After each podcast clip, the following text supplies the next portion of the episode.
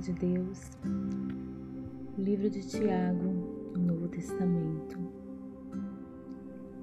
capítulo 1, versículo 2. Meus irmãos, considerem motivo de grande alegria o fato de passarem por diversas provações.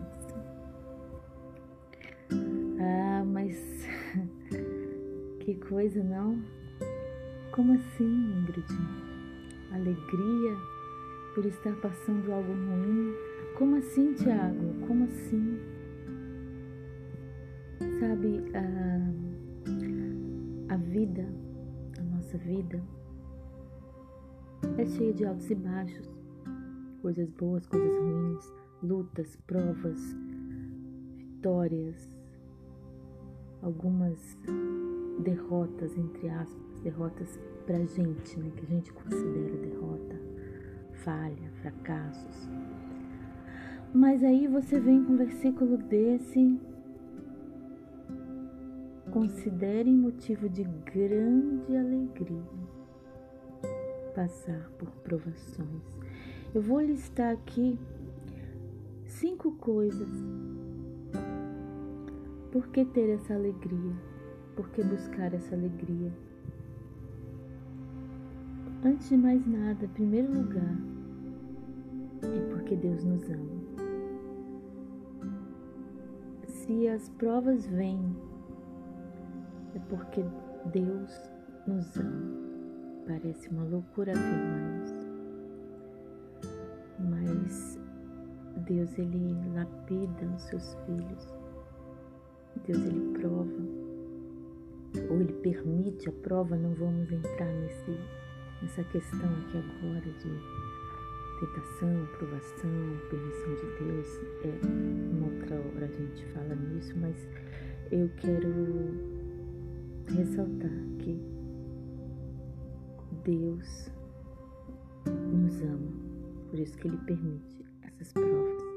Vejam o que Ele fez com Jó.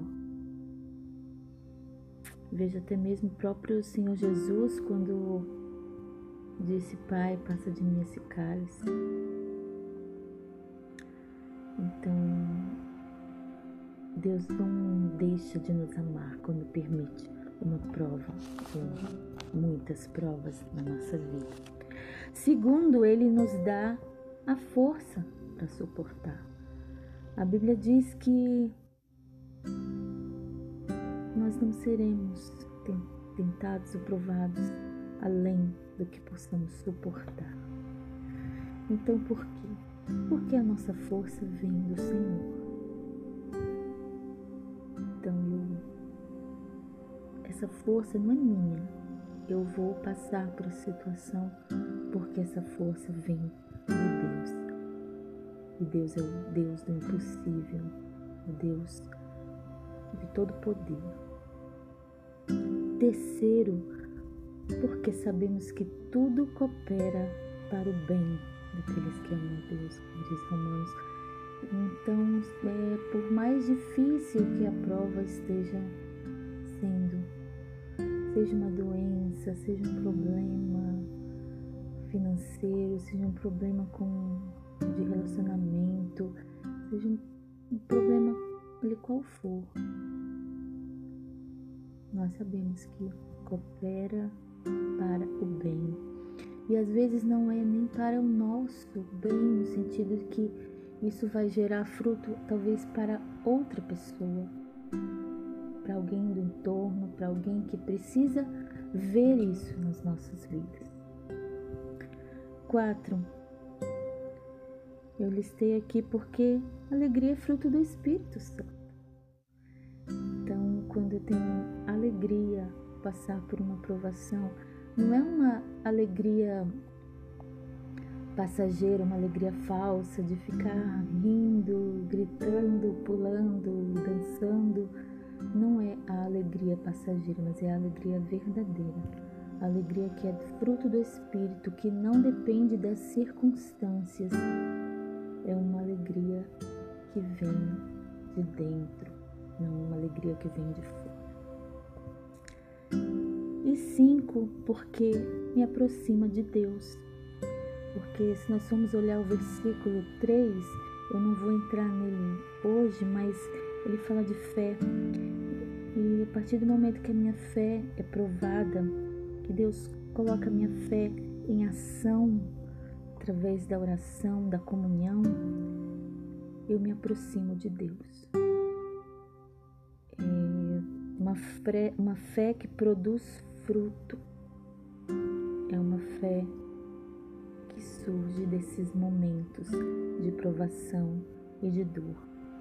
Então, eu quero deixar esse a palavra do do livro de Tiago e repetir e frisar isso, meus irmãos, considerem motivo de grande alegria o fato de passarem por diversas provações.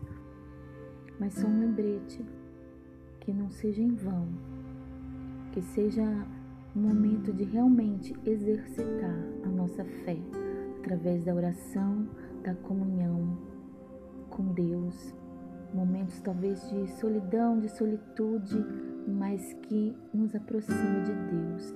E quem sabe esse momento de provação possa servir também de testemunho, de incentivo à vida de outros assim como nós temos tantos exemplos na Bíblia, assim como é tão citado o exemplo de Jó.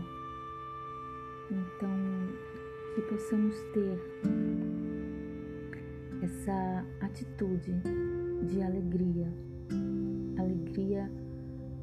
no Senhor, uma alegria espiritual, digamos assim, uma alegria quando estivermos passando por provações. É, o momento atual do mundo que estamos passando, é, podemos considerar uma aprovação, uma aprovação coletiva, mas que, que cada um tem a sua particularidade também de como isso afeta. Então, que possamos conseguir passar os momentos de provação com a alegria, com a força que vem do Senhor e produz fruto, fruto da fé, uma fé provada diante de Deus.